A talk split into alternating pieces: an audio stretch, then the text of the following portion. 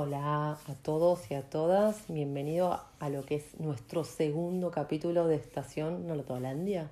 Exactamente, ¿cómo estás, Gise? Bien, seguimos acá con, con Seba de Bus y mi nombre es Gisela Almazán. Con Z. Con Z. Como el zorro, querida, ¿cómo estás? Sí, o zorra. Zorra. no editen eso. Eh, bueno, eh, un segundo capítulo. Un De poquito, pelis. un poquito más relajados, o sea, ya estamos, ya pasamos el nerviosismo de lo que era el primer capítulo de, de- No el excite, ¿eh? el nerviosismo. Exacto, sí, sí, porque la verdad que tenemos muchas ganas de seguir hablando. Ya hablamos de las 10 series que nos gustaron a nosotros del año y ahora queremos hablar de las 10 películas. Sí.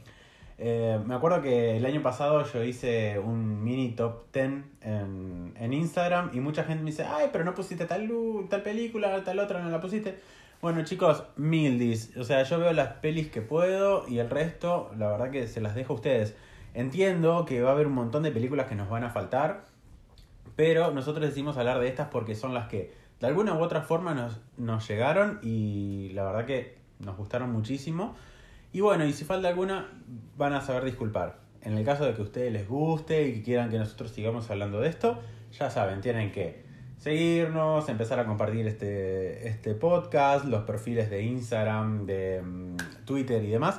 Así la gente nos va conociendo más y quién sabe, capaz algún día nos podemos dedicar 100% a esto y ahí sí, no nos va a faltar ninguna peli, ninguna serie y vamos a poder hablar absolutamente de todo. Spoiler alert, hay una que sí no va a estar y seguramente la van a criticar, que es Once Upon a Time in Hollywood, que increíblemente ninguno de los dos la puso. Eh, yo la tenía, pero creo que me quedó como en el puesto 15, la verdad. Entonces Eh, es como que a mí tampoco es una de las que más me gustó de Tarantino, sí tiene un montón de cosas, pero no me pareció una de, las de las mejores películas del año.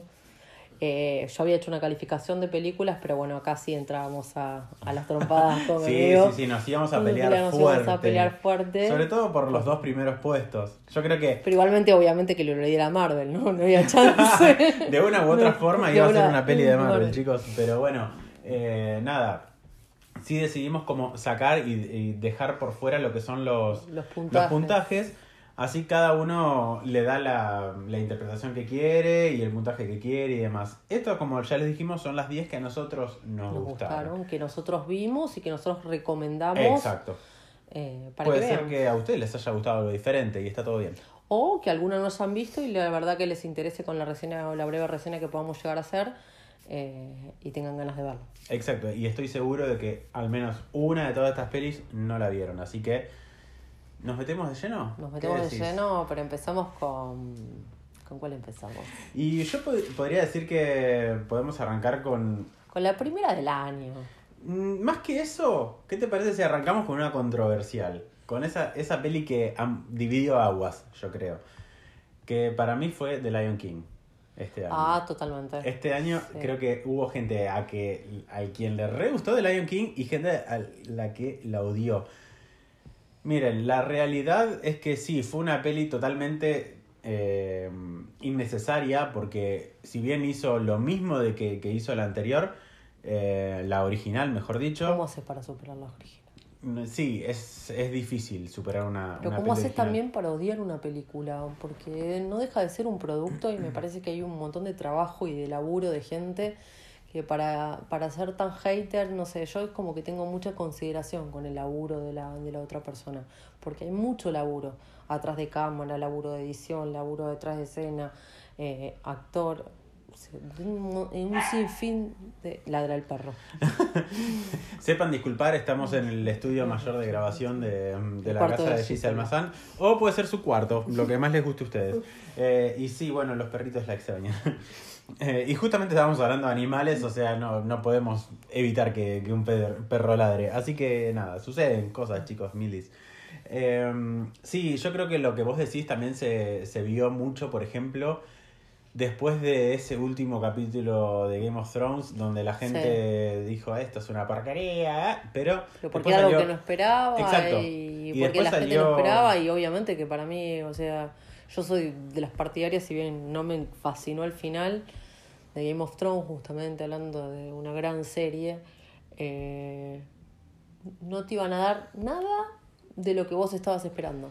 Exacto. Y bueno, y justamente después tuvimos este capítulo especial donde se veía todo el detrás de escena y la gente que trabajaba y un poco resignificaba a todo, todo ese mm, todo eso que se había generado con la gente y bueno, uno puede llegar a olvidarse de ciertas cosas después de haber visto eso. Pero bueno. Eh, y aparte, como te olvidas de, después de, de, ocho, de ocho temporadas grandiosas, o sea, por un solo capítulo.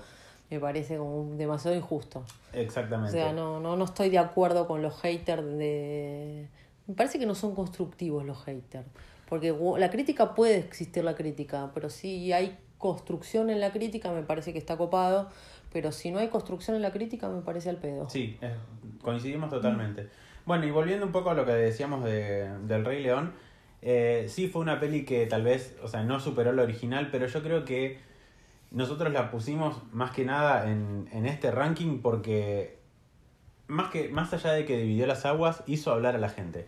Y si te da a hablar es porque la peli vino algo y vino y algo te mostró y algo diferente hizo y, y bueno, y sí, si de eso, si de algo se trata, es de una live action que no es live action y una de animación que no es 100% animación. Y es eso de, de, qué es lo que pasa con esta peli. Como que no la podés encasillar en una, en una categoría, porque por ejemplo en ciertos premios se la otorgaron como película animada, pero no es una película básicamente animada, o sea, toma mucho... Sí, o sea, está hecha completamente con computadora, pero hasta dónde. Y, igual cuadro por cuadro es El Rey León, es la película. Exacto, Pero es como volver a revivir la película y verla desde otro enfoque, qué sé yo, o sea, todos vimos y no se puede superar la primera película, eso es clarísimo. Nadie puede superar porque, bueno, la historia que tiene Hamlet, el Rey León, no la va a superar nunca. Ni una segunda parte, ni una tercera parte, ni otro, ni otro invento de película del Rey León. Pero pero bueno, nada, en síntesis es eso, es, es verla desde otro enfoque. Y ver los animales en movimiento, exacto. Sí, y, ver, ver mm. las cosas increíbles que hicieron con la mm. animación. O sea, son cosas que no se pueden creer.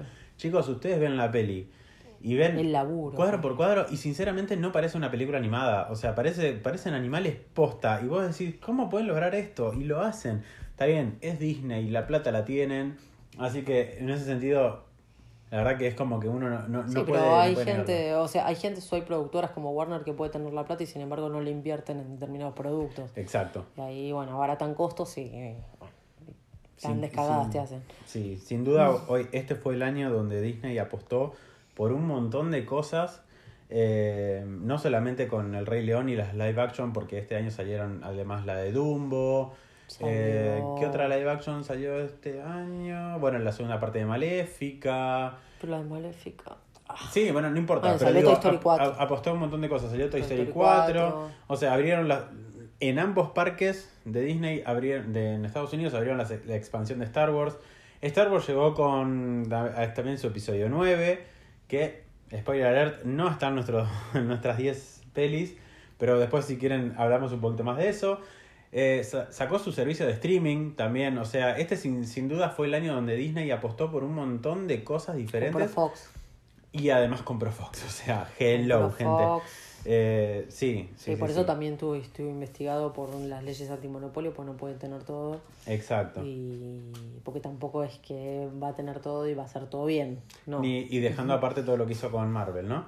Eh, que es una locura. Pero bueno, Nada, simplemente queríamos nombrar al Rey León porque mm, para nosotros mostró una, una parte diferente de lo que es la animación y, de, y, volver a ver esta historia es siempre lindo. Siempre lindo volver a verla. Entonces, nada. El Rey León es la primera película de la que hablamos y sí, va a dividir aguas, pero bueno, de eso se trata también un poco, ¿no? bebé es un gatito. es un gatito, llamamos los gatitos. Gise, quiero que me cuentes sobre una peli que yo no vi y la gente me va, me va a matar por esto, pero no vi The Mule, La Mula. Contame un poco. De, La Mula es el film número 38 de Clint Eastwood. ¿Qué quiere decir esto? Dato de color, es que el tipo algo bien hace. Me parece a mí. Te puede, gustar o no gustar, pero después de 38 films pero hacía 11 años que no, no cumplía los dos roles, de director y de actor al mismo momento. La última gran película que hizo, que es un canto al racismo, pero es una gran película a la vez, es Gran Torino. Y la hace también, que actúa y dirige.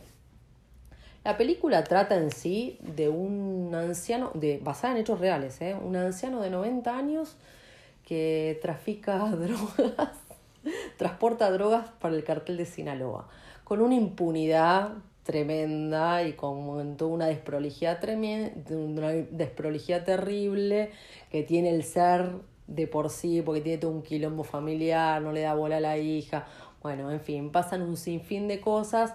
No es por ahí una gran, gran película, o sea, a nivel de obra maestra. No, no me parece una obra maestra, pero sí me parece que es una película disfrutable y, y los enfoques que tiene a nivel drama familiar me, me gustan mucho y me atrapan bastante esos guiones de, de ese tipo de películas. Ok. Bueno, buenísimo. Bueno, creo que en algún momento lo voy a tener que ver porque yo no soy fanático puntualmente de este tipo de cine. Eh, como tampoco, no sé. Pero es entretenido. Por de- momentos se hace monótono, pero la realidad es que entretiene porque, o sea, todo lo que es te- el tema de drogas es bastante pesado Sí. y es bastante denso y tiene su parte de... Y aparte también tenés todo el personaje de la DEA y, y los tipos tratando de buscarlo y de perseguirlo y qué sé yo y bueno, y, y que nada, y van atrás de, de un tipo que no lo pueden agarrar, estuvo años. Años y creo que nunca lo agarraron. Porque aparte, claro, vos lo veías un viejito de 90 años traficando con una camionetita y nada, un genio, un genio. Bueno, bueno, buenísimo. Yo les quiero hablar de una peli que acá se supo muy poco, que se llama Parasite. Parasite es una película de Corea del Sur y ustedes van a decir, ¿cómo es que llegó este pibe a ver Parasite? Sí, bueno, la realidad es que llegué por recomendación, chicos. Esta es una peli que no se pasó en cines, que no se publicitó en Argentina. Pasó sin pena ni gloria, tal vez por otros lados, pero es una peli que está llena de premios. O sea, si ustedes ven el póster, tienen las, la- las ramitas estas de no sé qué cosa, donde Los es- laureles. los laureles, gracias. Gra- gracias por, por alimentar mi, mi ignorancia. Eh, y nada, es una peli que la verdad que a mí me, me partió la cabeza. Eh, el director se llama Bong Joon-ho y no sé si lo pronuncié bien, le pido mil disculpas a este señor. Pérez. el señor Pérez, claro, tal cual, eh, que es el director de Okja, esa peli de, de Netflix que, de animación que salió hace poco y que también rompió todo y estuvo buena. Bueno, este tipo ah, dirige ahora Parasite. ¿De qué va Parasite? Es la historia de una familia que tiene como trabajo doblar cajas de pizza y, lo hacen en su casa. Es una casa que está en el bajo, bajo, en el- uno de los barrios más bajos de, Corea. Y mm, nada, le llevan las cajitas, los chabones las doblan y después las pasan a buscar. Y ellos viven en una especie de subsuelo donde el único contacto que tienen con el exterior es a través de una especie de ventiluz en la cocina que da a la vereda, pero es, o sea, nada, como muy, muy, muy tétrico. Eh, imagina- imagínate que en una de las primeras escenas de la peli tienen que fumigar la casa y para eso aprovechan cuando van a fumigar en la calle y dejan abiertas las ventanas. O sea, es una locura lo, la- lo que muestran. Y bueno, nada, uno, del, uno de los integrantes de la familia, el hijo puntualmente, consigue un trabajo a través de un amigo dándole clases de inglés a una chica de una familia muy de, de una clase social muy alta. Entonces, este pi- pibe dice, che, pero mirá, yo no sé dar clases de inglés. Bueno, no, vos te la, te la vas a ingeniar. Así que nada, empieza a hacer eso y se las rebusca para meter a toda su familia a trabajar dentro de la misma casa. Y en algún momento la familia de esta familia de, de clase alta se va de vacaciones. Y ahí es donde sucede uno de los plot twists más grandes de, que yo he visto en mi vida. Y me dejó con la boca abierta. Yo estaba tirado en la cama mirando la peli y me tuve que sentar porque no podía creer lo que estaba viendo. Claramente no le voy a decir lo que pasa porque se lo est- estaría arruinando, pero es una peli que tienen que ver. Tiene muchos simbolismos de la clase alta y la clase baja. Cómo representa mm, el- las, las diferentes clases. La verdad que, nada, es sumamente recomendable. Eh, y bueno, está llena de intriga, de suspenso, es muy choqueante. La verdad que la, la tienen que recontra ver, se la súper, súper recomiendo. Para la gente que no sabe, ¿qué es plot twist? El plot twist, ah, claro, sí, porque nosotros a veces vamos a hablar de un montón de cosas. Si no saben, si tienen alguna duda, nos mandan un mail, nos escriben y dicen, che, ¿qué? ¿hablaste de un plot twist? ¿Qué mierda es eso? Bueno, plot twist. Es cuando vos estás twist y plot. Bueno, son dos palabras. Eh, ¿Qué es un plot twist? Plot es el argumento, ¿sí? Es de, de- lo que va un- una película. Y el twist es justamente eso, cuando gira algo.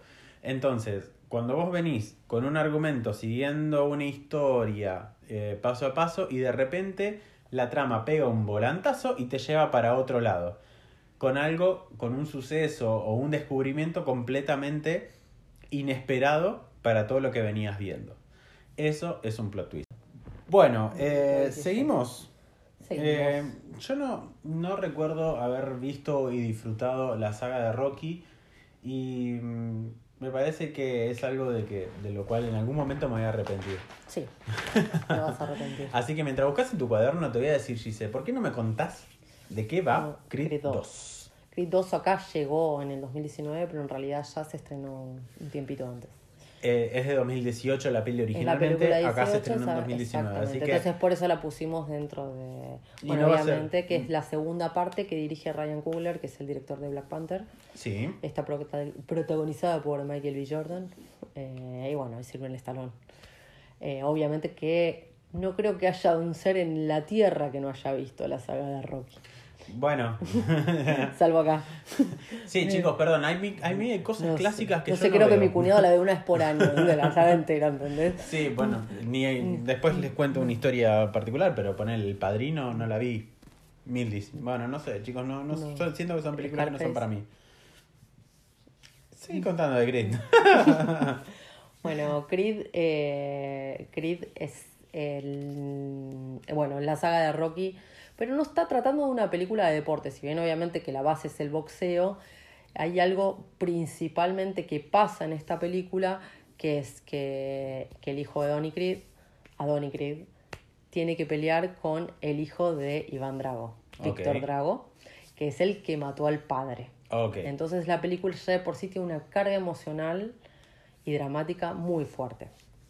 Además de todo el contexto que ya de por sí arrastraba la película, porque ya Silvio Stallone ya presentaba una enfermedad, la mujer de él es una chica que es sorda, eh, la, la mujer queda embarazada y está por nacer la nena, la nena puede nacer sorda o no, eso todo se va viendo en la película. La película es bastante emotiva, si bien no cae en el melodrama, eh, es bastante emotiva, bastante emotiva por todo lo que representa la, la saga Rocky. Y lo que te digo, no es una película como veíamos las anteriores Rocky, que ves el deporte. No, acá ves el drama antes del deporte. Y nada, es re linda película, yo la recontra recomiendo. Si querés llorar un poquito, si querés llorar, llorar. Sí, bueno, debería ponerme al día con todas las con todas estas películas antes de, de ver Creed 2. Y la Así acción que... tiene es genial, las peleas están buenas, los golpes se sienten cansados, toda esa parte de Joe Rooney, los que tienen esas escenas de acción que son como la, la Daredevil, la, la, la última, que es ta, ta, que sentís el golpe como, como que te está doliendo a vos, bueno, a mí eso me, me resulta re atractivo de, de las escenas de acción que cada vez se ven mejoradas. Ok, ok. Bueno, buenísimo. ¿Algo más para decir de Creed? No, véanla, véanla porque la verdad que van a llorar. bueno, Van a llorar. Y la, y la historia de los dragos me pareció también de fondo una muy linda historia. Había todo un trasfondo de, de los dragos que, que no conocíamos hasta esta película. ok. Bueno, o sea que se puede decir que tuvo un plot twist también. de cierto modo.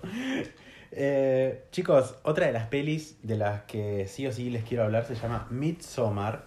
Eh, es muy probable que ustedes digan qué carajo es eso. Bueno, Midsommar es la segunda peli de Ari Aster y mm, acá pudimos ver la primera que se llamó Hereditary, pero acá le pusieron otro nombre que se llama El legado del diablo. ¿Por qué les estoy diciendo todo esto? Porque gracias a que la peli de Hereditary acá se llamó El legado del diablo, no la fue a ver nadie. ¿Por qué? Porque dijeron es una porquería, porque todo el mundo fue a ver una película de terror de las convencionales y se encontraron con una película de terror de autor. La peli eh, Hereditary es espectacular. eh, No la vi. Eh, tenés que ver Hered- Hereditary, trabaja Tony Collette en, ahí, haciendo un personaje totalmente espectacular de una madre. eh, y bueno, justamente el, el hecho de que acá se haya llamado El legado del, del Diablo hizo que mucha gente la vaya a ver buscando una película de terror convencional que no sucedió porque era totalmente diferente. Entonces lo que hicieron con Midsommar fue ponerle una especie de subtítulo. O sea, dejaron el título Midsommar y le pusieron abajo el terror no espera la noche. La cagada es que después de haber de lo que pasó hace cuánto, un año y un poco más con Hereditary en Midsommar las salas que tuvo fueron muy pocas. Entonces, yo por ejemplo tuve que ir a ver al Abasto. Si hay algo que no me gustan son las salas de cine de Abasto porque chicos salí con, no sé, una contractura impresionante. Pero bueno, nada, en algún momento había que verla y sinceramente Midsommar es espectacular. ¿De qué se trata? Van a decir ustedes. Bueno, es la historia de una chica que tiene su novio y su novio organiza un viaje a Suecia para ir con los amigos y fijarse si podían hacer su tesis sobre el solsticio de verano que sucede ahí en una aldea. Uno de los chicos de, sus amigos es ori- oriundo de Suecia, de esa aldea puntualmente, entonces por eso lo lleva. Como esta chica tuvo un hecho traumático, ni bien arranca la peli, el novio le invita, pensando que no iba a aceptar, la piba acepta y se va. Lo que, está- lo que viven ahí es una cosa impresionante. Y la peli se llama, justamente, le pusieron El terror no espera la noche porque el 90% de la peli sucede de día. Y es una peli que no es de terror, es de horror. ¿Y a qué se refiere eso? Que no a todo el tiempo sentir que te estás asustando, que vas a, no sé, a saltar de miedo.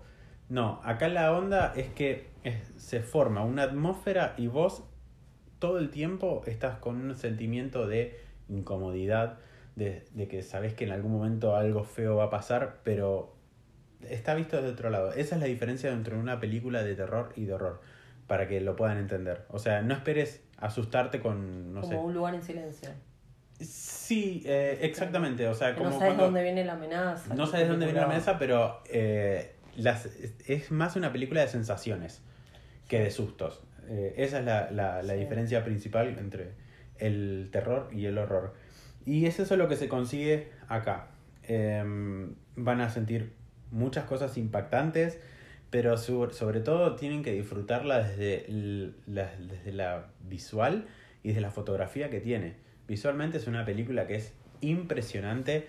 En un momento, no sé, están todos sentados comiendo y uno levanta el tenedor, el de al lado levanta el tenedor, el que le sigue levanta el tenedor y se formaba como un canon de personas haciendo los mismos movimientos que vos decís, no puedo creer cómo lograron esto. O sea, sinceramente es espectacular. Como nado sincronizado. Exactamente, sí, sí, sincronizados, pero, Pero acá... contenedores. Claro, acá nada contenedores por Ari Aster. Eh, pero acá, bueno, es todo más que sincronizado, es como, no sé cómo se diría, eh, nada, como uno atrás del otro, como hilado, si se quiere. Eh, y es súper, súper prolija en eso. Tiene un diseño de producción impresionante y para que, por las dudas, el diseño de producción es todo lo que nosotros vemos que lograron con vestuario, escenografía, locaciones y demás. O sea, todo lo que... Todo lo que hablamos del laburo que hay detrás de una película. Exactamente, sí. Más allá del- de la actuación y de la fotografía o la dirección o, y demás, el diseño de producción es, no sé, el detalle de que, no, por ejemplo, la almohada tenga ciertos volados o cosas así. Eso es el diseño de producción. Así que nada, tienen que ver Midsommar. eh, estuvo muy poquito en cartelera, llegó tarde también, eh, porque llegó como un- unos 3-4 meses después de haberse estrenado en Estados Unidos. Pero bueno, llegó, eso es lo importante. Y nada, la tienen que buscar en algún lado para verla, porque... ¿eh? Puede ser, sí. Eh, Midsommar, si la quiere, eh, perdón, eh, Hereditary, si la quieren ver, está en Prime Video, si no me equivoco. Así que la pueden ver ahí. Tenés un, ahí ya tenés algo para ver, Gise. Sí. Eh, chicos, vamos a hablar de una peli que sí llegó con todo y se llevó muchos Oscars. De hecho, el de mejor película. Hablemos de Green Book. Uy, qué linda película de Green Book. ¿Cómo lloramos con Green Book, chicos? Yo lloro muchísimo en las pelis, o sea, desde que, no sé, vi Es la primera vez la muerte de Mufasa que salí. Perdón, chicos, les spoileé el Rey León. Eh, Ay, salí sí. llorando, pero. Yo acá- estaba pensando, cuando muero otra vez, vamos a ver por segunda vez la muerte de Mufasa, ya no lo voy a poder superar. No, pero la película no solo ganó mejor película, sino ganó mejor guion original y mejor actor de reparto. Que por se llama Mahershala Ali. Mahershala Ali. El nuevo Blade del El- universo cinematográfico de Marvel. A mí no me gusta porque el chabón ya tuvo un papel antes en. Marvel, pero bueno, nada, decisiones, A mí me decisiones. encanta. Eh, en fin, volviendo a Green Book, es como esta reversión, entre comillas, de lo que fue conduciendo a, Ah, Miss Daisy, Daisy, Que también ganó el Oscar en que también ganó el 1989. Oscar, exacto. Eh, 1989. pero esto es de una, desde, desde otro lado y hablando muchísimo con el tema del respeto, el racismo. eh, Son como dos polos opuestos. sí, no, no, tal cual. chelista prodigio exacto, negro, bueno, contemos de qué se trata. sí, Un chelista prodigio negro. negro, eh, con todo ese contexto, y el chofer que termina haciendo ese laburo, que es un tano bruto. Que, Que es, lo tiene que llevar de gira, lo tiene que además. llevar de gira. eh, a, no sé, diferentes casas de gente de mucha plata donde el chabón va a tocar. Y Pasan por un sinfín de cosas. Exacto, exacto. Y en ese contexto se forjan una amistad que duró 50 años. Es Es- increíble, es Lo, que, increíble. lo que se ve, el avance de, de las personas y cómo, cómo uno hace cambiar al otro, ¿no? Y, y, y- ver la, la evolución de cada personaje en individual y, y, en, y en conjunto, porque Sí. digo, uno va aprendiendo del otro y viceversa y nada, es, es muy linda. Yo sinceramente Es lloré real. muchísimo, es una historia real, es una historia exactamente. real, basada en una historia real. Y lo mejor que tiene la película son las interacciones entre ellos dos. Sí, no. O sea, no, un- no, no hay con qué darle. Eh, Vigo Mortensen es el, es el conductor. el talo bruto. el Tano Bruto, eh, que no sé, es tan lindo Vigo, tan lindo. Pero la construcción de personajes es como, es tan simple, pero a la vez es tan Sí. linda. eh, y a, la, a mí me motivó muchísimo. Y me motivó y me, me, me, me resultó muy emotiva la película.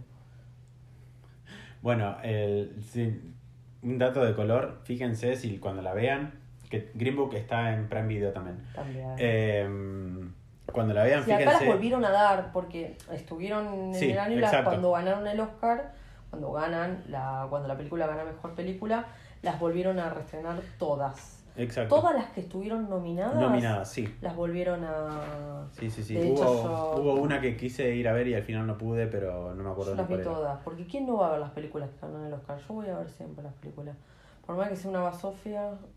Bueno, es- yo Green Book la vi después de que había ganado y si bien dentro de las nominadas no era la que más me gustó, pero digo, bueno, nada, o sea, la verdad que es muy la que buena. no pude volver a ver, que la vi hace muy poquito, es Nace una estrella, pero bueno, porque salí con... Tuve como dos horas llorando en la película, me dormí 24 horas seguidas desde lo que lloré, pero también tenía como una carga emocional la película que me resultó devastada. Salí. ¿Viste esas películas que lloras Sí, mucho, sí, sí, sí. pero no te explicas por qué? Bueno, Bueno, eh, Nace una estrella. Nace una estrella, sí, a mí me encantó también. La pudieron. Quienes hayan visto mi top de 2018, Sí, estaba ahí también, así que eh, nada, súper recomendable. Bueno, eh, ¿algo más para decir de Green Book? No, de Green Book no. no te- todo este tipo de películas, más allá de que algunas ya pasó el cuarto de hora, algunos ti- tienen mucha más publicidad y mucho más marketing que otras, eh, si tienen la posibilidad de verlas, véanlas. Perfecto. Es una linda película. Exactamente. Siempre la opción, antes, cuando, más allá de que lo, lo que nosotros recomendamos y lo que no, siempre la opción está en ver, chicos. O sea, miren pelis, vayan al cine, no se queden con la duda de, ay, no, tal persona me dijo que no le gustó, así que no la voy a ver. No, vean y decidan por ustedes mismos. Bueno, ahora viste el bombazo, que el- van a sacar el mismo día eh, Matrix 4 Exacto. y van a hacer la 4 de John Wick. de John Wick en el mismo día. va- Vamos a maratonear. Pero bueno, vos escuchaste a la gente, pero vos qué pasa, cara. La verdad, no sé. No sé, no sé qué va a pasar de acá a mayo del 2020. Pero la realidad es que tengo ganas de verla. O sea, y a mí, sinceramente, soy de esas personas de que tengo que ir a darme cuenta de que si está malo, si está bueno el producto o, o no, si me entretiene, si no me entretiene, pero la opinión la baso en mí, no me fijo en quién qué dijo fulanito, qué dijo... Sí, Exacto. después sí me fijo en las opiniones, pero la realidad que mi criterio es mi gusto. Exacto. Por eso también son las 10 pelis que a nosotros Otro nos gustaron. O sea, entiendo que alguno va a querer poner The Irishman. Lamentablemente, chicos, no está en nuestro top. Pero. Nada. Ay, pero ya está trillado el tema del, del la mafia italiana. Ya vimos la trilogía del padrino. Sí, ¿no? Es como que. mismo. Otra más. La, Aparte, la paré tros- tres horas y 300, media. Sí, sí, bueno, pero Scorsese es así. De hecho, el padrino, cada una dura, dura eso. Pero ya vimos, o sea, como que otra vez lo, lo mismo no. Bueno, bueno, a quienes les guste, la tienen para ver en Netflix. Eh, Gise, ¿qué te parece si hablamos ahora de payasos? Sí. Tenés Sí, ganas de hablar de un payaso en particular que se llama Pennywise y este año volvió con su segundo capítulo. Estamos hablando de It Chapter 2. Y que la vimos juntos. La vimos juntos. eh, ¿Vos ya la habías visto antes de verla conmigo o no? No, por Ah, eso me la- asustaste bastante. Yo la vi dos veces. eh, es de esas pelis que me gustó mucho, mucho, mucho. Eh, si bien siento que la primera parte de It fue como mucho más cerradita, eh, donde pudimos ver, claro, pudimos ver el arco desde que arranca hasta que cierra. Y esta, si no ves la primera, te va a faltar una parte de la historia, no vas a entender absolutamente todo, pero por favor, o sea, lo que es esta, esta peli tiene una cosa de efectos impresionantes. eh, pudimos ver a Pennywise haciendo cosas que no habíamos visto antes. No. Eh, nada, eh, sinceramente Andy Muschietti a mí me sorprendió. Yo no lo conocía desde antes de haber eh, visto It y la primera. Y sinceramente me encantó el trabajo que hace desde la primera parte con, no sé, esas posiciones de cámaras desde ángulos que no te esperabas. Nada, la dirección de él me encanta. eh, sé que tiene muy buena interacción con, con los chicos, eh, principalmente con los, con los jóvenes, y que es un muy buen director de actores. El cast juvenil es. El cast es, es todo, o sea, los pendejos se zarpan. Y las versiones adultas que Las eligieron, o sea, son No, increíbles, o sea, porque todos son muy parecidos a sus originales, o sea, desde el hecho de Jessica Chastain cuando se había puesto en, creo que en Twitter o en Instagram, no me acuerdo, ella se propuso ser el- la versión adulta de Beverly y la verdad que, o sea, sinceramente es impresionante lo parecidas que son. Vos sabés que yo cuando fui a ver la primera no daba dos mangos porque ya habíamos visto la, la, la saga. No es un género que a mí me atrape mucho y nada, en ese momento mi hijo me dice, vayan. Me sorprendió tanto la película, pero lo que más me sorprendió de la película fue el cast. Pero lejos, o sea, si bien el, el enfoque tampoco es que me la pasé saltando porque no es un género que realmente disfruto mucho, eh, me asusto mucho con el terror. Eh, y la realidad es que me gustó bastante. Creo que al único chico que conocíamos de ahí fue a uno que estaban en Stranger Things, pero después el resto No eran todos nadie. chicos nuevos que ahora empezaron a aparecer en todos lados, porque Obviamente. claramente No, el que está en Shazam. que la rompe. ese pendejo la La rompe, mal, mal, mal. mal, mal. Así que bueno, eh, It Chapter 2. También eh, tiene muchos cameos de directores.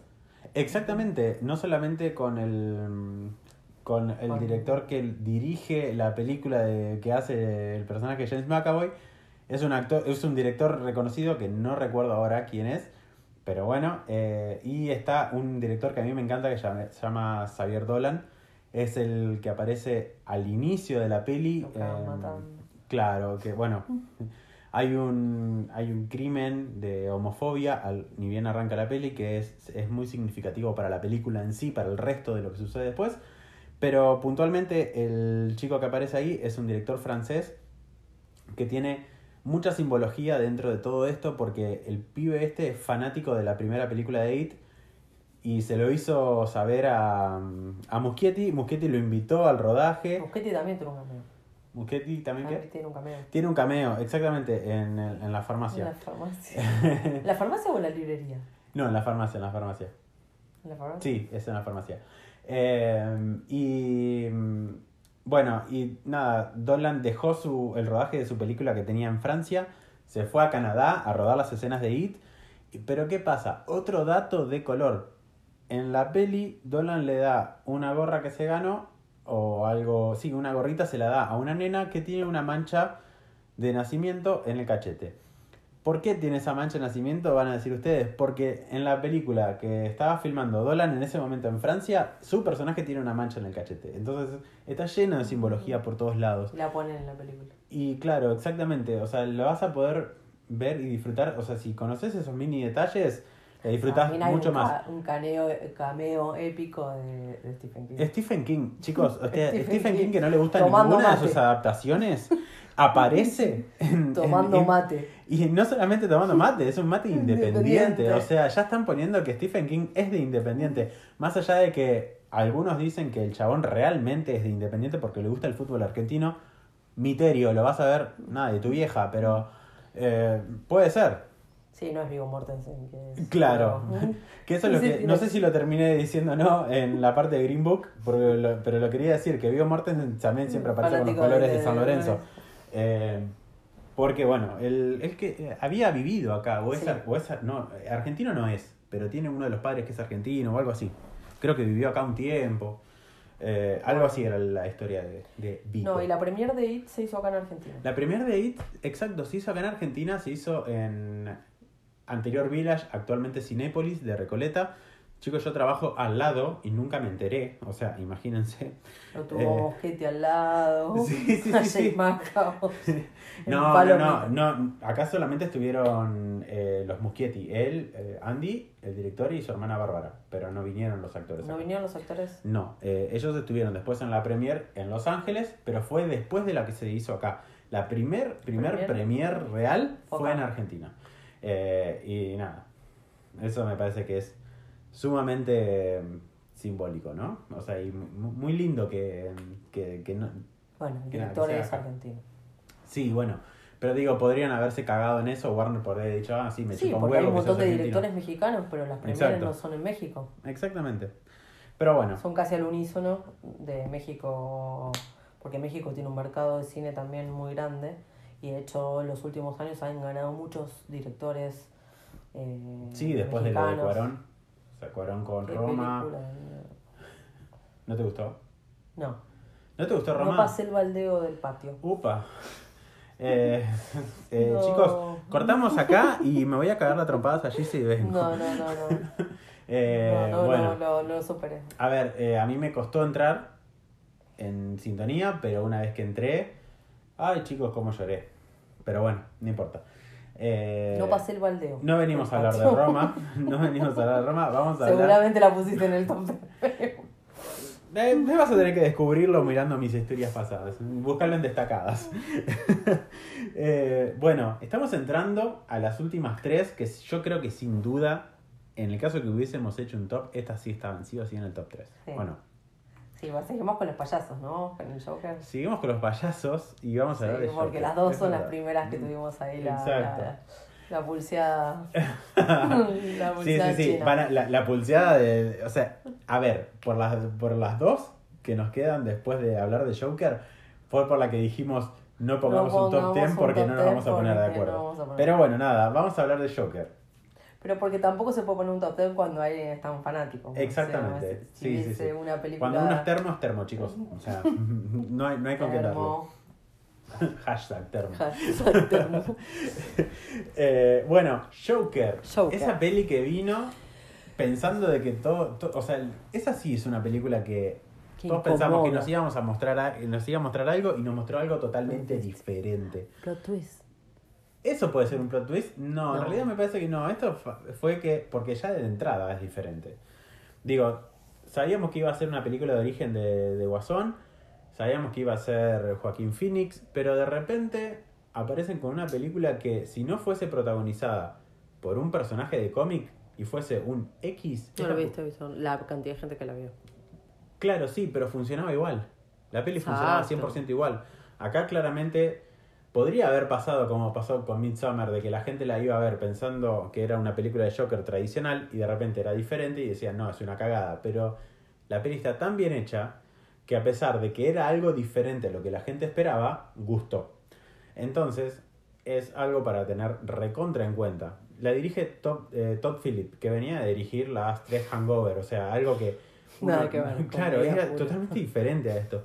Y, y sí se sabe que la idea fue del, de- del director de, de llevarla para este lado. Sí estaba la idea de una, de una historia de origen de Joker, pero no con no Igual él dice que no, pero algo de la broma asesina tiene la película y otro. hay muchas también. inspiraciones al menos, Sí. incluso con el, con el show de televisión y demás. También está, está inspirada en dos películas de los 70, con una es Taxi Driver y otra El Rey de la Comedia. Las dos de Scorsese. De hecho, Scorsese y iba a dirigir que la- está, y las dos que están protagonizadas con, eh, con Robert De Niro, que también Exacto. es otro personaje de acá. ¿no? Exactamente, es Robert De Niro también aparece. O sea, hay muchas cosas dando vueltas. Eh, de hecho, Scorsese es- iba a ser uno de los posibles directores, después al final se bajó. Eh, nada, eh, cosas que, que suceden. Se terminó haciendo Irishman, pero bueno. Tema la, la corporalidad que maneja Phoenix. Es En- una cosa impresionante. Las cosas que hace, hace ese hombre, de hecho, lo que escuché fue que el chabón al haber bajado tanto de peso, pudo descubrir movimientos nuevos con el cuerpo que antes no lo podía hacer. Sí. Eh, vos ves un, no sé, una, una foto o un video de, de, de Joaquín en la actualidad y el chabón tiene un cuerpazo y decís, ¿cómo hizo para estar tan flaco? O sea, claramente... Comía una manzana por día Sí, y todo esto lo hacen igual con nutricionistas, o sea, no, Sí, es, límite. no es gente que, que lo hace por sí solo, o sea, es- se están cuidando mientras tanto, pero es, es impresionante ver las escenas donde el chabón está en cueros, eh, bueno, sin remera, eh, ver ese, ese cuerpo escuálido, o sea, es, es una cosa Pero esa corporalidad que maneja es... Y, otro, y otra cosa que me pareció, si había un simbolismo o no, no lo pude descubrir, el tema de las escaleras por todo lo vertiginoso que es la película. Yo creo que iba en el Viste que hay sentido de que... escena en las escaleras. Yo creo que va más que nada con el tema de la cordura, las escaleras. O yo lo veo así al menos. No Como tanto que el con el vértigo, ¿Eh? no tanto con lo vertiginoso. No, yo lo veía más como que el chabón al hecho de subir las escaleras es su- subir hacia su cordura. Como siempre, por ejemplo, que lo vemos subir las escaleras es porque está tomando la medicación, porque está eh, queriendo superar algo en su vida, hasta que lo vemos bajar las escaleras al final de la película. Y eso como para mí simboliza que Esto el sí chabón... está lleno de spoilers, chicos. Esto sí, no se piensen que no. No, bueno, pero en algún No momento era es obvio. idea, en pero- algún momento es obvio que el chabón se va a poner del orto. Pero no, no creo que sea 100% Y ahí, que te, y ahí te despegás, porque en un momento empatizás Exacto. con toda esa soledad que maneja el personaje, pero después decís, no, pará, cuando se ensaña con los tipos y sale disparando, ya, ya el Eso ya es demasiado. Ya decís, no, ya, ya acá me despego de esto, no, Claro, no, puedo eso- empatizar con una cosa. Exacto, por eso me parece que cuando baja las escaleras para mí simboliza que el chabón se está sumergiendo, sumergiendo totalmente en la locura. Eso es lo que yo creo que simboliza. Pero bueno, eh, cada uno tiene su interpretación en ese sentido. Eh, nada, Joker de, de Todd, Todd Phillips, perdón, tres veces la vi. Sí, O yo, sea, yo dos veces, la película es una película bastante incómoda. Es incómoda, Es sí, incómoda, es, una película que angustia es- bastante, yo me fui bastante Pero no aburre, pero no, No, aburre, o no, sea, se, se te pasa rápido. te pasa rápido por momentos, te agarra una angustia, unas ganas de llorar. Eh, es una película para debatir, es una película que se abre el debate de, de- de- de la sociedad, de una crítica hacia la sociedad, de, de la falsa inclusión del tipo y del individualismo que, vaya maneja, que va manejando la película. No sé, tiene como un montón de aristas para, para, para esta película. Y sobre todo para mí tiene una identidad. Sí, tal cual, tal cual, tal cual. Ojalá, ojalá que no haya una segunda parte. Ay, que no, que- no la- que ¿sabes no que la justamente te iba a decir eso? Se estaban hablando de segundas partes, no la caguen. No, está, no la caguen, no- no chicos. la caguen, Déjenla como una sola película porque la verdad que así como está, está impresionante. divina. Hay ciertas No incursiones caguen. de la familia Wayne que creo que están más por obligación eh, por parte de Warner, pero no son necesarias. Eh, sí creo Sí, que hay Thomas una, Wayne una es Donald última escena que, que está de más, pero bueno, no, no importa. O sea, están ahí, ya está. O sea, No, no la caguen. ¿Sabes que No la justamente no la te iba a decir eso? segunda. Pero me parece que una segunda la va a recagar. Así que bueno. Bueno, eso fue Joker. Eh, Gise, nos metemos a cagarnos a atrapadas. Eh, no, creo que antes de hablar de la peli que más nos gustó del año, eh, o bueno, una de las dos. Em, la Yo- que quiero que, que hablemos un poquito de lo que pasó con Star Wars. Contá vos. No, fue, o sea, no está dentro de nuestras 10 pelis del año. no. Ustedes saben que yo soy muy termo de Star Wars. Hice cuenta regresiva en Instagram para ver este último episodio y demás. Y me encontré con algo que no me gustó tanto. Eh, sentí que, que quisieron como aliviar las aguas y volver a recuperar algún fandom que, que tuvieron en algún momento y que se fue después de, de la Jedi o que quedó, quedó disconforme. Y creo que lo que sucedió no, no, no, sé, no, no, no sirvió para eso, sino que al contrario, dividió más las aguas.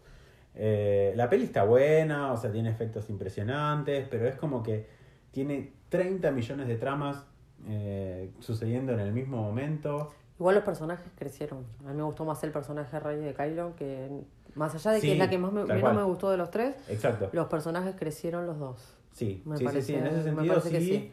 Eh, pero- Entretener entretiene. O sea, estas películas vos las vas a ver al cine y ya de por sí los, efectos los efectos que manejan eh, entretienen. O sea, no es que vas a ver... mm, todo el mundo sabe lo que es Star Wars o lo que es una película de ciencia ficción. Ya sabemos lo que vamos a ver. Y la verdad que eh, ese, ese, ese propósito lo cumple para mí. Sí, bueno, no como... Yo a lo mí que se me sentí hizo un poco puntualmente... pesadito. Yo, lo- yo lo que sentí es que está como, como queriendo remediar los e- errores, entre comillas, de la peli pasada, que no los creo que sean errores, simplemente que la peli anterior, la de Ryan Johnson, fue una película más de autor, eh, y eso hizo que los fanáticos se enojen, y acá es como que todo lo que sucedió en la anterior, bueno, olvídate porque ahora es así. Y lo cambiaron de Y vuelta. claro, y, y es como que en ese sentido eso me dio paja, ¿entendés? Si hubiesen seguido la línea de, de lo que ya se había marcado y hubiesen hecho la misma historia, pero sin deshacer lo, lo, lo anterior, bueno, hubiese sido diferente. Pero eso hace que no esté en mis 10 pelis del año al menos. Yo lo que le comenté a Seba, que a mí lo que no me gustó es todas las escenas nostálgicas que tuvo. La Sí. escena es como que la nostalgia tapa un poco el desarrollo de, de la película en sí. Entonces va tapando el desarrollo de la cinta y decís, bueno, me quedo con la nostalgia. Ya todos sabemos lo que pasó con Carrie Fisher. Volverla a poner, o sea, denle una muerte digna. Sí, tranquilamente está, podría haber o sea, hace, la- hace cuánto tiempo la tendrán de- que haber sacado, porque ya sabemos que no está, o sea, ya, no sé. En la Ese escena tipo de, de de- cosas de- me parece como que- de créditos inicial podrían haber dicho, ah, bueno, bueno, ¿saben ya qué? Después de está". tanto tiempo la princesa Leia Mm, murió. Pero bueno, Pero no, te la volvieron Ahora, a poner ahora. muerta. Decime, decime si no es espectacular sentarte en una sala que apaguen las luces y cu- cuando aparece apenas el logo de Lucasfilm, la gente se ponga como loca. Decime si no es genial eso, esa sensación. O sea, yo, yo la vi el día del estreno, el mismo jueves, No, yo no vi el día del estreno. bueno, apagaron las luces, apagaron las luces, se puso el logo de Lucasfilm, después el que hice hace mucho tiempo, en una galaxia muy muy lejana. Chicos, la gente grita en el cine y eso yo no lo vi con ninguna otra saga que no sea Star Wars. Sinceramente, el que ya estén gritando apenas empieza la película, no, y bueno, es pero es una locura. saga de 42 años. Hay Es- de todos. Eh, nada, chicos. eh, Yo que nací en los 70, spoiler alert. y, y sí, corre por mis venas un poco. Como dije antes, eh, no, no se guíen por lo que decimos nosotros. Si ustedes tienen ganas de verla, la ven.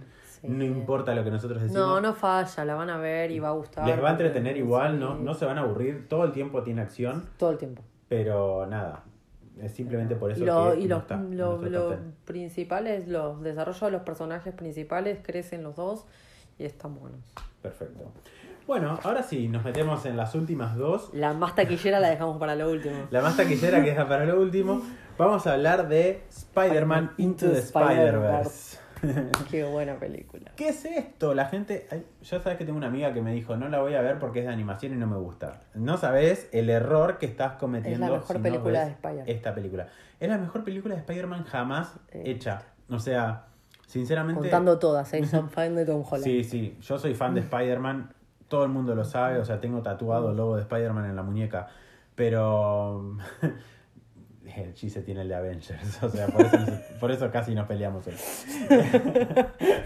Eh, así que imagínense lo que fue para mí salir del cine tan flasheado como salí con esta película. O sea, yo salí con una excitación Ay, no. de ver Into the Spider-Verse que no me había sucedido hace mucho tiempo.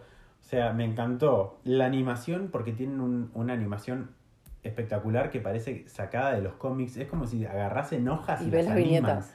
Sí, Eh, sí, ves las viñetas de los cómics, o sea, es una cosa. Igualmente también te permite mucho más, la animación te permite hacer muchas cosas más que con personas reales. Exactamente, sí, sí, sí, pero a, a su vez está muy bien lograda porque podrían, podrían haber hecho una peli de animación y que sea una cagada y acá es como que todo encajó.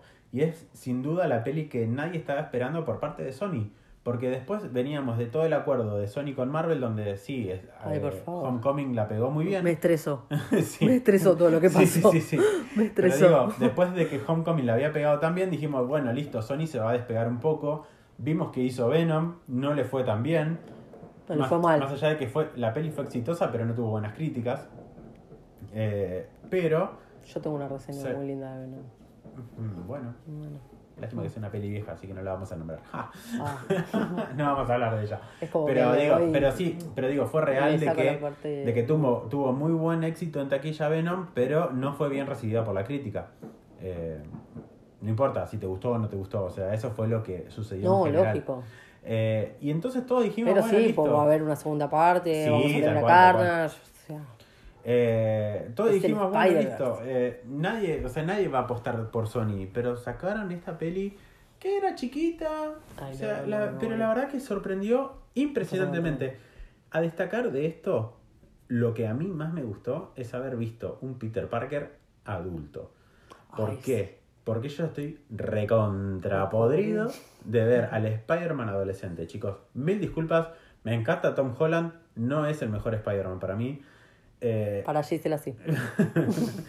voy a editar eso.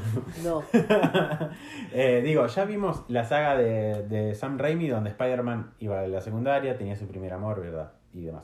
Eh, vimos la saga protagonizada por Andrew Garfield, donde el chabón iba a la secundaria, tenía su primer amor, bla. Amazing. Ahora estamos viendo la saga de Tom Holland, donde el chabón va a la secundaria, se enamora de una, de otra, bla. Chicos, ya lo vimos en la secundaria. Quiero ver un Spider-Man más adulto. O sea, yo como lector de cómics, quiero ver un Spider-Man que, no sé, da clases eh, de ciencias, eh, tiene su propio laboratorio o tiene su propia fundación, está, no sé, de novio con cualquier otra persona que no sea Mary Jane o, o ¿cómo es esta? O Gwen Stacy. O sea, el chabón tuvo un montón de desarrollo en los cómics que no se ve en las películas porque donde te, distra, te distrajiste un toque, si te distraíste, te, te trajiste. en cualquier momento de distracción, eh, te hacen un reboot. Y digo, chicos, no, basta. O sea, basta de ver nuevos Spider-Man. Quiero ver un Spider-Man. Bueno, pero los adulto. reboots tienen una razón de ser que es un tema político y tiene un tema de compañías. Entonces, por un Sí, tema de bueno, derechos pero- y Sarasa, bueno, hoy Tom Holland es el definitivo. O sea, después de todo ese estrés que se vivió, eh, lo tiene la casa Marvel, bueno, lo tiene la casa Sony, pero Marvel comparte los derechos, pudieron arreglar, pudieron llegar a un acuerdo monetario que cierre para ambas partes. Eh, y nada, bueno, el acuerdo fue totalmente estresante. Pero eso es aparte. La película. Exacto. Volviendo a lo que es Spider-Verse, el protagonista principal ni siquiera es Peter Parker, es Miles Morales. Es Miles Morales. Eso fue buenísimo, o sea, me parece una decisión totalmente acertada en el hecho de decir, bueno, ya tenían un Peter Parker mostrándose en otra saga, no, no le demos el protagonismo. Sí muestran a un Peter Parker, pero más adulto. Y lo bueno es de, de esta peli es que abre la puerta al multiverso. O sea, ¿por qué? Porque de Y repente... te explican el multiverso. Exactamente. Aparecen muchos Spider-Man de diferentes universos, ¿Cuál fue el que más te gustó? de todos los que aparecen ahí. Spider, ¿no? Eh, sí, eh, no, no, no. eh, es el Spider-Man clásico, el de Peter Parker. Creo que le dicen Peter B. Parker, creo, en, en esta película. Eh, a mí eh, me gusta Spar- eh, ¿Por qué, Spider-Man. ¿Por qué me gusta? Porque es el Spider-Man adulto que siempre quise ver. O sea, que el chabón tiene problemas, tiene deudas, tiene depresión. O sea, para que se den una Está idea. fuera de forma. Sí, el chabón está gordo. gordo comiendo pizza y de repente es absorbido por un rayo y cae en otro universo. O sea, es una locura. Pero ponele, en su universo el chabón está divorciado, eh, tiene problemas de guita, o sea, cosas que están buenísimas en los cómics y que hoy por hoy no se ven trasladadas en, en el resto de las pelis. Por eso me gustó tanto Spider-Verse, porque muestra ese Spider-Man que yo siempre Ah, después aparecen un montón de Spider-Man Sí, después hay otras versiones, que te hacen cagar de risa. Eh, Spider-Pork. Me da, me da mucha fiaca que la segunda parte de Into Spider-Verse va a ser recién en 2022.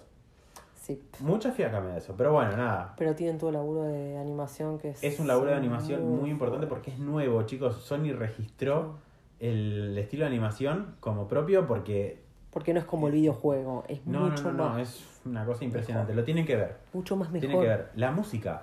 Hablando Ah. de la música de esta película, ese soundtrack, por favor, me voló la cabeza. Me voló la cabeza. Es Mi impresionante. No pueden perderse. Spider-Man Into the Spider-Verse porque es muy buena. También es del año pasado, pero acá se estrenó en enero, así que es una mini El trampita. villano es Kingpin. El villano es Kingpin, es verdad. Muy El- bueno el villano. Pero aparecen otros. Aparece el escorpión. Aparece o sea, escorpión, aparece también el tío de él, de Miles Morales, Exacto, que no me acuerdo el nombre ahora, pero bueno. que también aparece en la película de Spider-Man, que es eh, Exacto, exactamente. Eh, nada, eso es lo que teníamos que decir con Spider-Man Into the Spider-Verse. Una de las pelis que más nos gustó, pero ahora vamos a hablar. Y está en HBO. La tienen en HBO Ah, para verla. HBO, Bueno, La tienen en bueno, HBO ahí para tenés, verla. ahí tenés para verla, entonces. ¿Qué te parece, Gise? Si ahora le hacemos honor a la remera que tenés puesta y Sí. hablamos de la que fue la película más taquillera de la historia eh, y nos metemos de lleno. Que la vi nada más que Nada más, dice. en cine. Yo la vi cuatro veces y para mí fue mucho. Nueve veces. La Nueve. novena, la novena la vi con vos. La novela la vimos juntos que vimos esa, esa versión extendida Basofia que en realidad no existió, pero bueno. Eh, Sí, con las nada. escenas postcrédito O sea, de creo que nunca vi tanto una película en el cine. Fue la primera sí. vez que la vi tantas No, veces. yo las de Marvel las miro mínimo tres. Bueno, tiene Pero problemas, chicos, sepan entender. Sí, sí, sí. Mínimo tres. No, Black Panther la vi cinco. Blanco. Y Infinity War la vi una por cada gema del infinito. O sea, la vi seis veces en sí. Bueno, como les decía, tiene problemas. Eh, Avengers Endgame. ¿Qué, ¿Cuál es mi opinión? Es que la película va a ser irrepetible. Yo no sé si van a poder lograr otra vez esto. Y a ver, en- hubo una cosa, eh, fue como una, un, para mí fue un conjunto de muchas cosas. Sí. Primero, la emoción después de 11 años de películas, que había arrancado todo en 2008 con Sí. la primera Iron Man. Eh, Y que no pensaban esto, claramente. Sí, tal cual, tal cual. O sea, nunca se pensó que iba a llegar a tanto. Nunca se pensó. Eh, tengamos en cuenta que el título de Avengers Endgame, ¿cuándo salió? Con el, eh, creo que fue... 2011. No, no, no, el título Endgame, digo, se, se dio a conocer como Ah, no, un par de meses es- antes, o sea... El, sí, no, todavía cuando, se- cuando se estrena Infinity War, cuando termina, que termina devastada, eh, no sabíamos qué Exacto. nombre iba a tener la película. O sea, hubo mucho, mucho misterio dando vuelta, pero sinceramente creo marketing. que... Sí, tal cual, tal cual, tal cual. Pero creo que superó las expectativas de muchos. eh, Ah, fue un fanservice.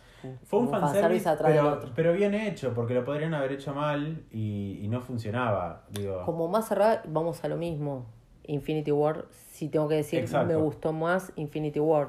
sí, Lo que pasa que emotivamente, con el cierre con la despedida y todo lo demás, y toda la carga emotiva que tienen los, cuando empiezan a arreglar las cosas, es, eh, es Endgame. Sí, el hecho de, de volver a ver cosas desde 2012 en adelante. Qué bien que estaba esas partes. O sea, es como que te vuelven para atrás y empezás a ver cosas de, de la pelea en el ascensor, de... Sumamente bien recreado, o sea, es una cosa impresionante cómo, cómo lo lograron Bueno, pero hacer. cómo fueron desarrollando películas, porque Marvel se tomó su tiempo para hacer todo eso. Se tomaron 11 años para hacer tres películas por año. Entonces en esas tres películas te fueron contando y te fueron dejando migajas. Que las últimas películas que vos decís, bueno, no voy a ver Atman o no voy a ver Atman. Y en Atman ya te, te mostraban todo lo que era el, el, tramo cuántico que era para resolver eh, lo que va pasando en Endgame. Bueno, ahí así te fueron presentando superhéroes nuevos, Capitán Marvel aparece casi a lo último. Capitán Marvel me gustó que también no fue la gran protagonista. eh, No, porque eh, la, eso estuvo protagonista es verdad. fueron los seis originales. Aparte de que la habíamos conocido hace mes y medio, dos meses. sí. Porque. Va a tener, peli- va a tener, obviamente, le, le cedieron la posta, Claro, no, no, ellos sí, van pero a ser. digo, eh, Capitana Marvel se había estrenado en eh, 8 de En marzo de y. Avengers Endgame fue a fines de abril, entonces la peli tenía un mes y medio de haberse estrenado, entonces eh, tampoco es que se la iban a poner como gran protagonista porque todo el mundo se iba a recontra enojar. E hicieron bien, porque esta peli es de los seis Avengers originales. Eh, es de Iron Man, es de Capitán Thor. América, es de Hulk, es de Thor, es de Black Widow y es de Hawkeye. Entonces, esa, a ellos es- está dirigida y es el cierre de estos personajes. Entonces, no significa que sea Más el fin allá de que el Marvel. fin de. No, y el fin de que los personajes no puedan llegar a aparecer el día de mañana. Exacto. De que haya alguna que otra historia dando vueltas. Bueno, igual de tenemos, no tenemos una peli de Black Widow que va a venir ahora. Sí, pero va a es contar entre historias, historias anteriores. pasadas. Entre, Es entre Civil War y Infinity War. Infinity War, exactamente. Tenemos una serie que va a salir de Hawkeye, entre, que, donde sabemos que se va a tratar de él entrenando a la próxima Hawkeye, que va a ser una chica. Eh, Y Bishop. Exacto. Y Es después... canon, es la hija. Bueno, sí creo que. Thor es el único que va a seguir teniendo su película, que no sabemos tampoco cómo la Thor van a 4. resolver. Sí, pero hay que ver si ese Thor es él o es en realidad eh, Jane Foster. Que, porque Ah, sí, que vuelve, va a estar, sí, exactamente. Portman, Vuelve digo, Natalie Portman. Sí, ya- sí, sí, sí, con Taika Waititi, la Thor 4. Pero en Guardianes no va a estar. Es que para mí, para mí lo que van a hacer es que en Thor 4 sea Jane Foster y Thor esté en Guardianes 4. En Guardianes 3, perdón. Eh, En Guardianes 3, perdón. sí. Ya, ya, ya te ya estamos adelantándonos. Pero para Guardianes 3 falta mucho, mucho, porque James Gunn está a pleno con con Suicide Squad, así que vamos a tener que esperar. Eh, pero bueno, nada, yo creo que Avengers Endgame nos enseñó a ver las pelis desde otro lado y llegar a, a conocer lo que son los eventos cinematográficos, porque ya de- dejaron de lado la- el tema de, bueno, películas que se interconectan. Y esto ya es un evento, chicos. Para todos los que hayan leído cómics en algún momento van a poder entenderlo, porque era, era como ver o leer, mejor dicho, ese cómic donde se juntaban todos los Avengers y otras cosas, y, y todo lo que sucedía en, la, en los arcos argumentales de diferentes cómics se unía para formar una historia más grande. Entonces es, es eso lo que logró Avengers Endgame, y creo que es una de las mejores cosas que se pueden, o las, mejor dicho, de las más difíciles que, que hay en el momento de traspasar un cómic a la pantalla grande. El hecho de lograr la sensación de evento y de cosa realmente mundial y que sucede en todos lados. Eh, y creo que Avengers Endgame lo Lo logró. cumple, totalmente. Lo logró totalmente. Pero porque también esta gente fanática de los cómics. Entonces. Un sea, aplauso, un aplauso para Zoe Saldana, porque pasó de estar en la primera película, la película más taquillera, para seguir estando en la en otra película más taquillera. Creo Sí, que- de Avatar pasó a. Exacto. O sea, venía James Cameron con Titanic, después James Cameron con Avatar, y dijo, Zoe Saldana, y dijo, ¿sabes qué? Me quedo con Bueno, Avengers Endgame y Titanic, te pero cago Titanic trompadas". era un poco injusto porque estuvo un año en cartelera. Y la de Avatar también. Porque Bueno, Avatar pero- fue un evento que, bueno, la vio hasta mi vieja Avatar en cine. Pero la realidad es que también, ¿cuántos restrenos tuvo? Tuvo como cuatro restrenos. Exacto. Avatar, Bueno, o Avengers sea, Endgame estuvo... Endgame Dos veces Estuvo nada ahora. Bueno, está bien. Dos tuvo. Para decirle, bueno, vamos, vamos, vamos, vamos a darte por culo. un poco más de torta, ¿no? ¿Qué nos va a hacer? Eh, Pero bueno, nada. O sea, sinceramente Avengers Endgame creo que es como...